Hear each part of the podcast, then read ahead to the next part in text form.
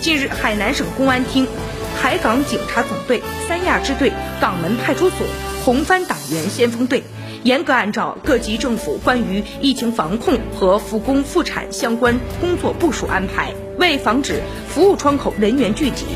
切实降低病毒交叉传播风险，港门派出所推行渔船民出海微信报备服务。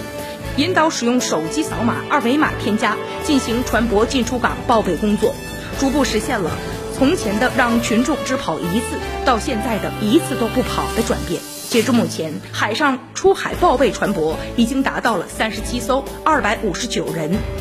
进港船舶十一艘，七十九人。